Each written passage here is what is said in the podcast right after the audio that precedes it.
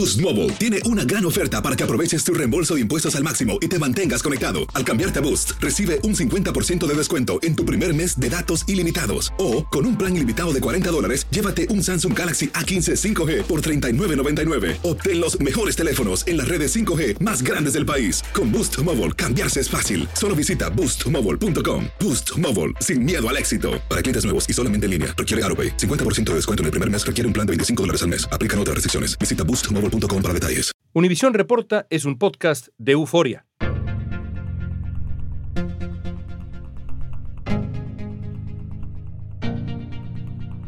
El costo del combustible es cada vez mayor, está por las nubes. Sin duda que la verdad que tener un coche eléctrico son beneficios para el bolsillo y por supuesto tampoco nos podemos olvidar de los beneficios para el medio ambiente. Las búsquedas sobre autos eléctricos aumentaron 300% entre febrero y marzo de este año según Quote Wizard. Los vehículos eléctricos o híbridos se perfilan como la gran solución al problema del costo de la gasolina y la contaminación. Yo vengo todos los días de Redwood City a San José y vuelta, que son aproximadamente unas 25 a 30 millas, con una carga de, de entre 45 y 50 dólares, haciendo todos los días la ida y vuelta. Hace dos semanas y media no vuelvo a cargar y con un carro de gasolina yo pienso que sería el doble o más.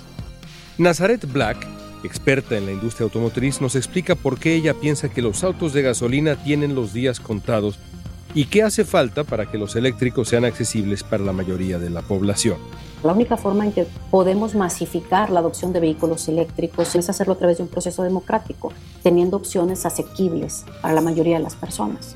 Hoy es jueves 21 de abril, soy León Krause y esto es Univisión reporta.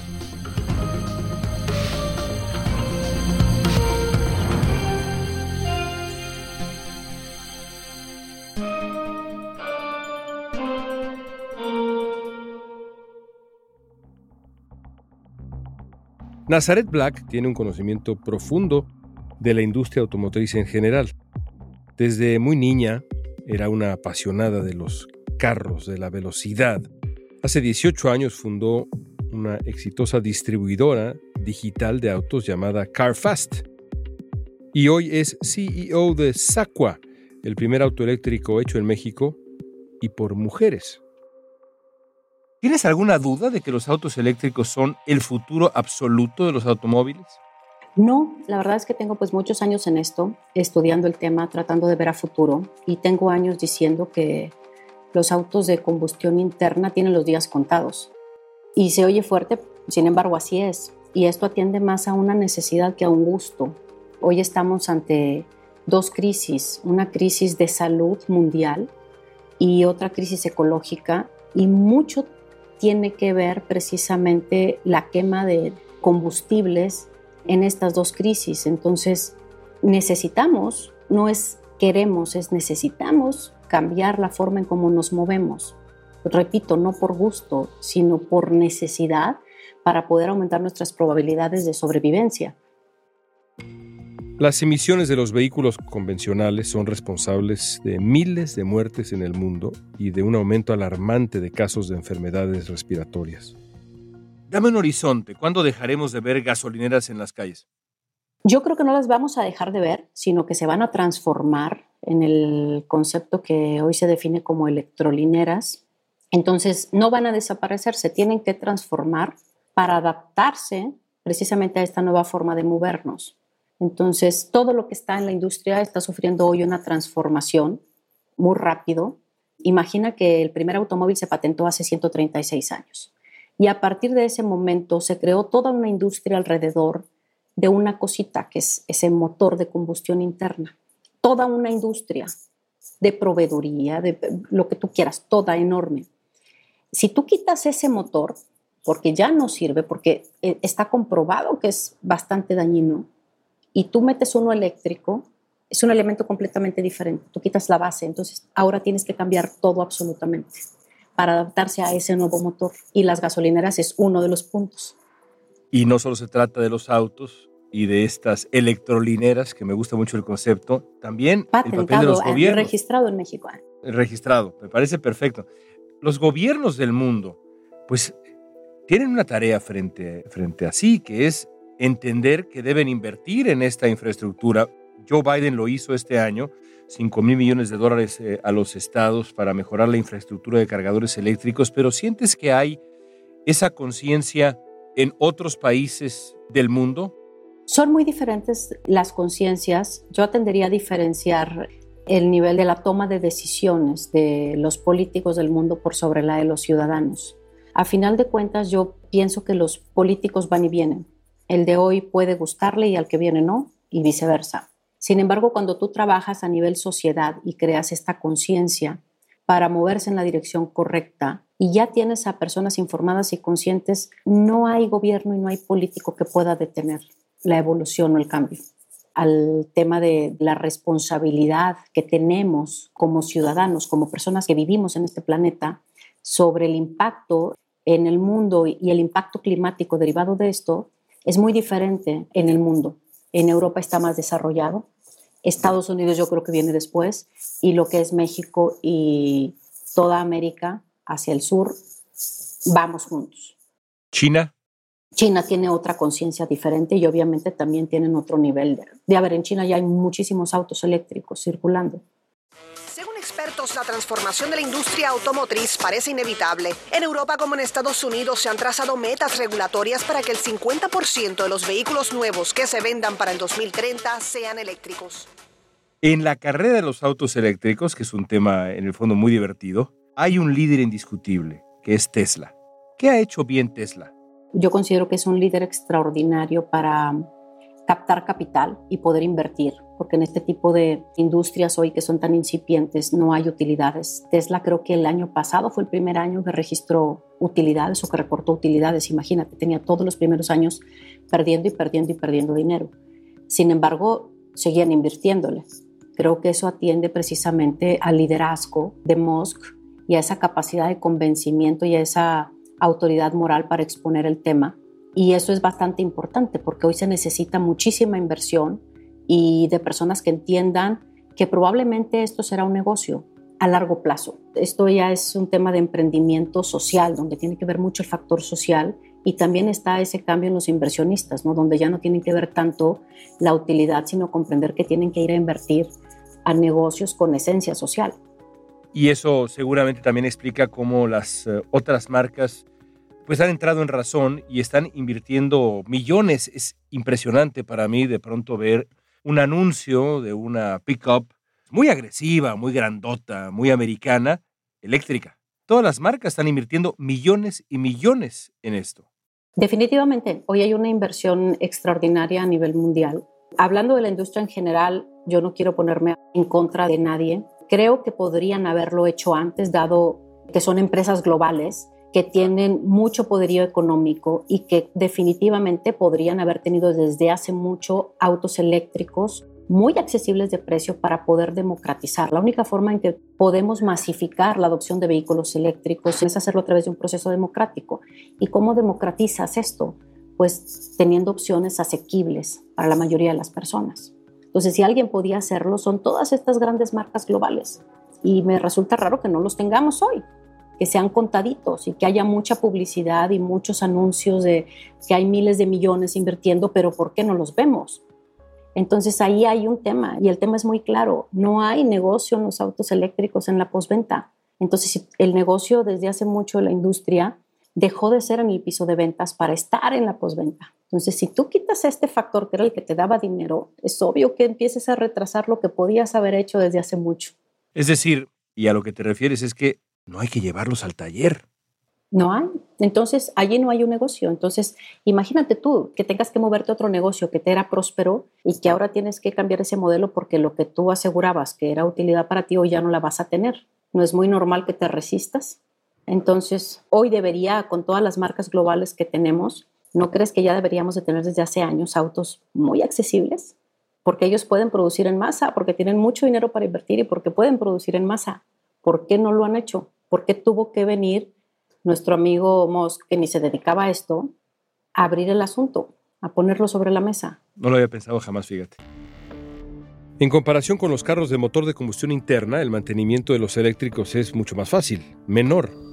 El sistema de frenado regenera el auto eléctrico y permite que las pastillas de freno duren más tiempo y tienen muchos menos fluidos que mantener el motor, evidentemente. Pero usan un refrigerante para regular la temperatura de la batería y líquido de frenos que sí requieren mantenimiento. Aún así, son mucho más prácticos. Los carros eléctricos, las reparaciones cuestan 50% menos al transcurso de la vida de este vehículo y eso es un costo que también nos vamos a ahorrar.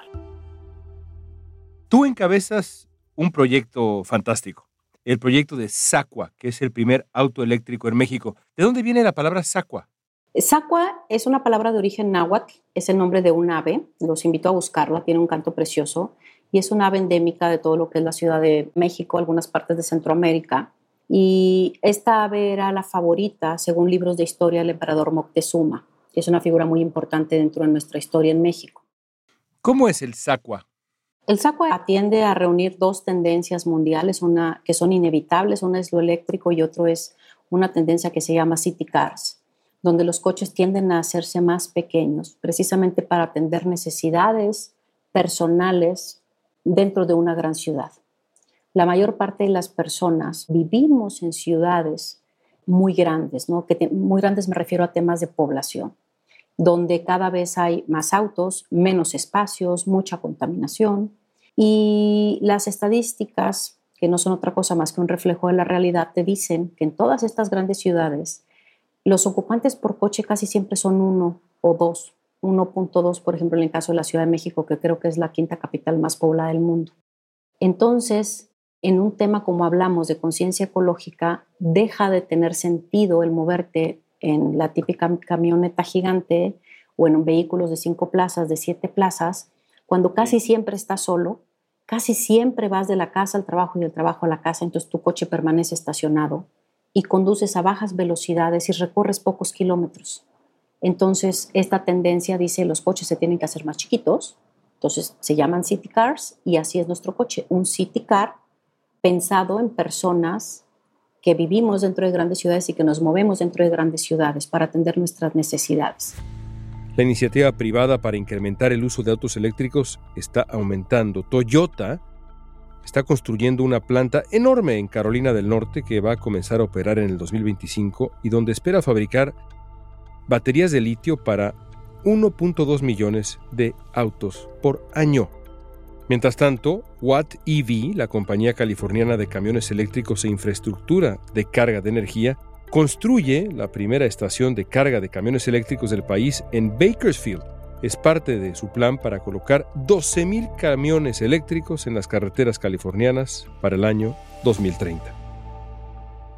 ¿Cuál es el plan de tu empresa Hoy estamos ya exportando autos. La verdad es que no pensamos que fuéramos a tener tanto éxito, tanto impacto de forma tan rápida. Es algo que me ha sorprendido gratamente. La idea inicial era tener obviamente un auto, una marca mexicana de autos. Logramos ese sueño. Hoy tenemos el primer auto eléctrico mexicano. Y la idea era poder trabajar primero a nivel regional sin embargo, hoy hay esta necesidad, como hablamos, de autos eléctricos y es mucho más fuerte la demanda, por ejemplo, en Europa, hoy en Estados Unidos, que en nuestro propio país, que es hoy un tema muy incipiente. Entonces hoy tenemos mucha gente visitándonos de otros países y pidiendo llevarse el proyecto. Ya estamos enviando los primeros autos, estamos en ese proceso a distintos países para comenzar a hacer las primeras pruebas y después poder exportar el proyecto en un modelo extraordinario que es como tipo franquicias. Nosotros no podemos ir a todo el mundo porque no tenemos los recursos, el tiempo y, sería ineficiente hacerlo o más bien no sería efectivo. Entonces desarrollamos un modelo para poder ceder la tecnología que hoy tenemos, el know-how y que cada país que lo necesite, por ejemplo, emergentes, puedan llevarse todo este trabajo que hemos hecho y con muy poca inversión puedan tener una marca de autos propia nacional de autos eléctricos. Pero los autos eléctricos siguen siendo más costosos que los autos de gasolina. Por ejemplo, un automóvil Sacua de dos plazas equivale a casi 30 mil dólares. En Estados Unidos el precio promedio de los autos de gasolina vendidos el año pasado fue de 35.970 dólares, mientras que el de los autos eléctricos fue de 51.691 dólares. Las baterías son uno de los elementos que encarecen el costo. Precisamente las baterías cuentan con detractores. Los vehículos eléctricos se cargan en redes eléctricas sucias que se alimentan por combustibles fósiles y pueden también acumular emisiones. Así que, a pesar de no contaminar a través de los gases del tubo de escape como un auto normal, siguen provocando emisiones en el proceso de producción. Si se emplea electricidad que proviene de pues parques eólicos o energía solar, en lugar de quemar combustible, ahí sí podríamos hablar de energía completamente limpia. Hay ejemplos de grandes eh, líderes mujeres en la industria automotriz. Eh, Mary Barra es la CEO de General Motors, por ejemplo. ¿Qué le dices tú a futuras empresarias que te ven encabezando una marca automotriz, hablando de tu auto eléctrico, el auto eléctrico que has creado y la agencia digital, es decir, una empresaria mexicana global? Yo creo que tenemos muchísimas capacidades naturales para poder desarrollarnos en una industria como esta que es masculinizada, yo lo único que les diría es, comiencen. O sea, estoy segura que pueden triunfar. O sea, hay mucho espacio hoy y hoy la electromovilidad te da esa apertura y te pone en un piso parejo. La electromovilidad es tecnología y hoy hay un piso parejo para cualquiera que quiera entrar en esto. Eres parte de un equipo. ¿Quién es tu equipo? Cuando tú haces un coche, tú tienes muchas áreas. Tienes ingeniería, tienes administración, tienes ensamblaje, tienes, tienes muchas áreas. Nosotros decidimos que el tema del ensamblaje estuviera a cargo o operado mayormente por mujeres, porque queríamos utilizar este proyecto icónico, que es el primer auto eléctrico mexicano y que iba a llamar la atención, precisamente para darle potencia a esa voz y decir, hey, equidad de género, la brecha de género existe en esta industria masculinizada y queremos utilizar este proyecto para alzar la voz y que se escuche un poco más fuerte. No es lo mismo decirlo yo desde el sofá de mi casa que decirlo con el ejemplo desde el primer auto eléctrico mexicano. Ensamblado, Ensamblado por, mujeres. por mujeres. ¿Qué sucede? Que obviamente a nivel global, tú puedes buscar en la historia, Saco es el primer auto y hoy es el único auto que se ensambla por manos de mujeres mexicanas.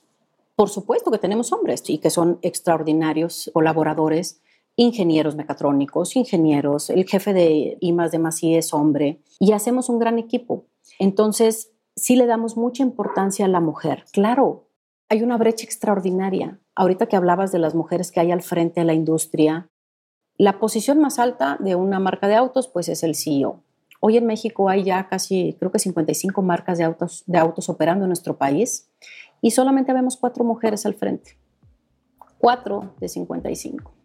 ¿Qué tal te parece esa brecha? ¿Qué tal te parece esa brecha? Injusta. Entonces, dime si o no hace falta, o más bien dime si o no esta decisión de poder decir, utilizamos este proyecto icónico para darle voz al asunto, una voz más fuerte, más potente. Entonces, esa fue la decisión por la que decidimos que fuera hecho por, eh, ensamblado por mujeres. Sin embargo, el equipo es hombres y mujeres, y ya no hablemos tanto del género, somos personas que estamos trabajando con el mismo objetivo. Para mí el objetivo principal, uno de ellos, aparte de poder aportar de forma positiva a la situación, a la crisis que hoy tenemos, sobre todo de salud. Gracias, Nazaret. Muchísimas gracias por, por la oportunidad de compartir con ustedes el proyecto y este sueño. Jaguar planea vender solo autos eléctricos a partir del 2025 Volvo a partir del 2030. También General Motors estima que va a fabricar solo autos eléctricos en 2035. Ford, Volkswagen tienen plazos y planes parecidos. La forma como nos movemos se está transformando gracias a la tecnología, las regulaciones y también a los consumidores que son cada vez más conscientes del impacto de la energía renovable y están abiertos a medios de transporte que sean más sostenibles.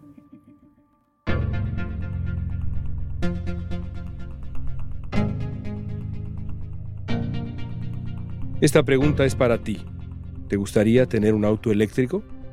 ¿O eres un nostálgico de la gasolina? Usa la etiqueta Univisión Reporta en redes sociales y danos tu opinión en Facebook, Instagram, Twitter o TikTok. En la producción ejecutiva, Olivia Liendo. Producción general, Isaac Martínez. Asistencia de producción, Isabela Vítola. Música original de Carlos Jorge García. Soy León Krause. Gracias por escuchar Univisión Reporta.